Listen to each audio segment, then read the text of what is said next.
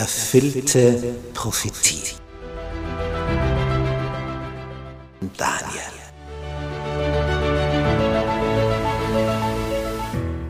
Wir studieren das Thema erfüllte Prophetie anhand des Propheten Daniel. Ein hochinteressanter Prophet, der vor 2600 Jahren gelebt hat, den Großteil seines Lebens in Babylonien im heutigen Irak verbracht hat, dort als Ausländer aufgestiegen ist in höchste staatliche Positionen und dem Herrscher eine Kenntnis über den wahren Gott, den Schöpfer des Himmels und der Erde vermittelt hat.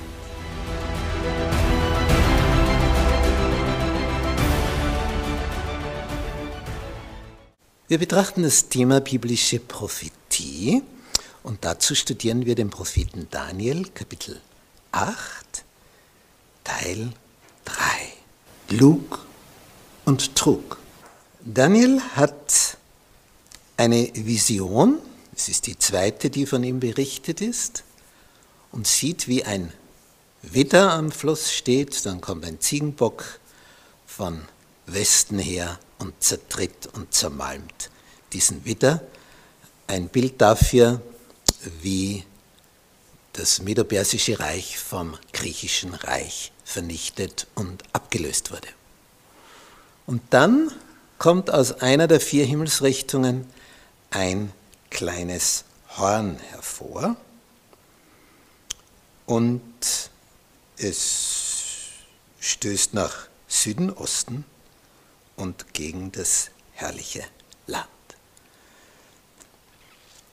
Diese Darstellung ist also eine, wo man sich denkt, ja und was bedeutet das jetzt alles? Es ist also verschlüsselt, mit einem Code versehen. Und wenn nicht immer wieder äh, so ein Engel da dazu kommt, der sagt, das bedeutet das und das, das, wir wären völlig hilflos und hätten aber schon überhaupt keine Ahnung, was das Ganze soll.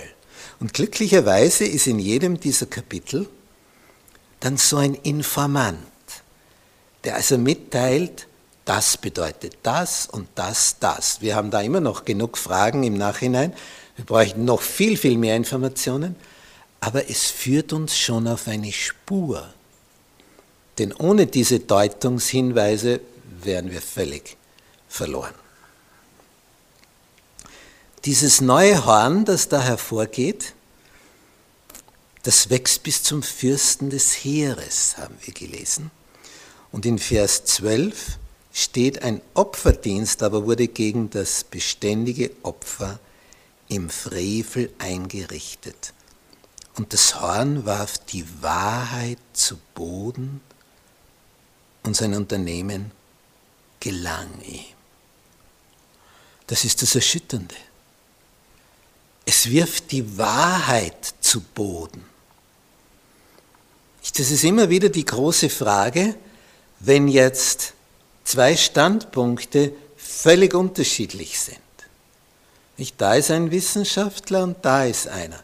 Der eine sagt, das ist so und der andere sagt, es ist so. Und das ist der genaue Gegensatz. Ich zum Beispiel in Bezug auf das Impfprogramm gegen Corona. Die eine Gruppe sagt, das ist die Lösung, die Impfung. Und die andere Gruppe sagt, so sterben die Menschen durch diese Impfung. Also entgegengesetzter kannst du es ja nicht mehr formulieren.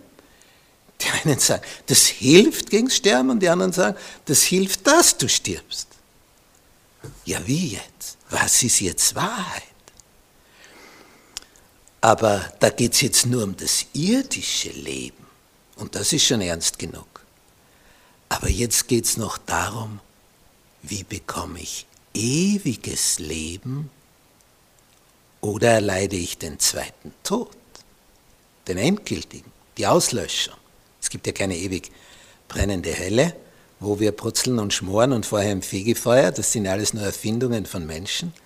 Das Wort Gottes, die Bibel, kennt nur Leben, das immer weitergeht, oder Auslöschung. Es gibt dich dann nicht mehr. Denn wenn du das Leben nicht hast, hast du den Tod. Und der endgültige ewige Tod wird als der zweite Tod beschrieben. Und jetzt haben wir hier dass hier ein Opfer im Frevel eingerichtet wird von diesem Horn. Und wir haben das neue Horn schon als ein Kirchensystem, politisch-religiöses, identifiziert, das Papsttum. Und dieses Papsttum hat ein neues Opfersystem eingeführt, an Jesus vorbei. Der, der sich für uns geopfert hat, ist nicht mehr das entscheidende Element. Jetzt ist es der Priester vom Altar, der über dich Macht hat, dir die Sünden zu vergeben oder auch nicht. Je nachdem, ob du eben spurst, willig bist, alles so durchzuziehen, wie dir gesagt wird. Man hat also gegen den Himmel, gegen das göttliche Erlösungsprogramm ein neues Erlösungsprogramm entwickelt. Es ist ein Frevel, wie die Bibel sagt. Es wirft die Wahrheit zu Boden. Weil die Wahrheit ist, dass Jesus unser Erlöser ist. Und jetzt wird auf einmal die Kirche zum Erlöser, das Papsttum, die römisch-katholische.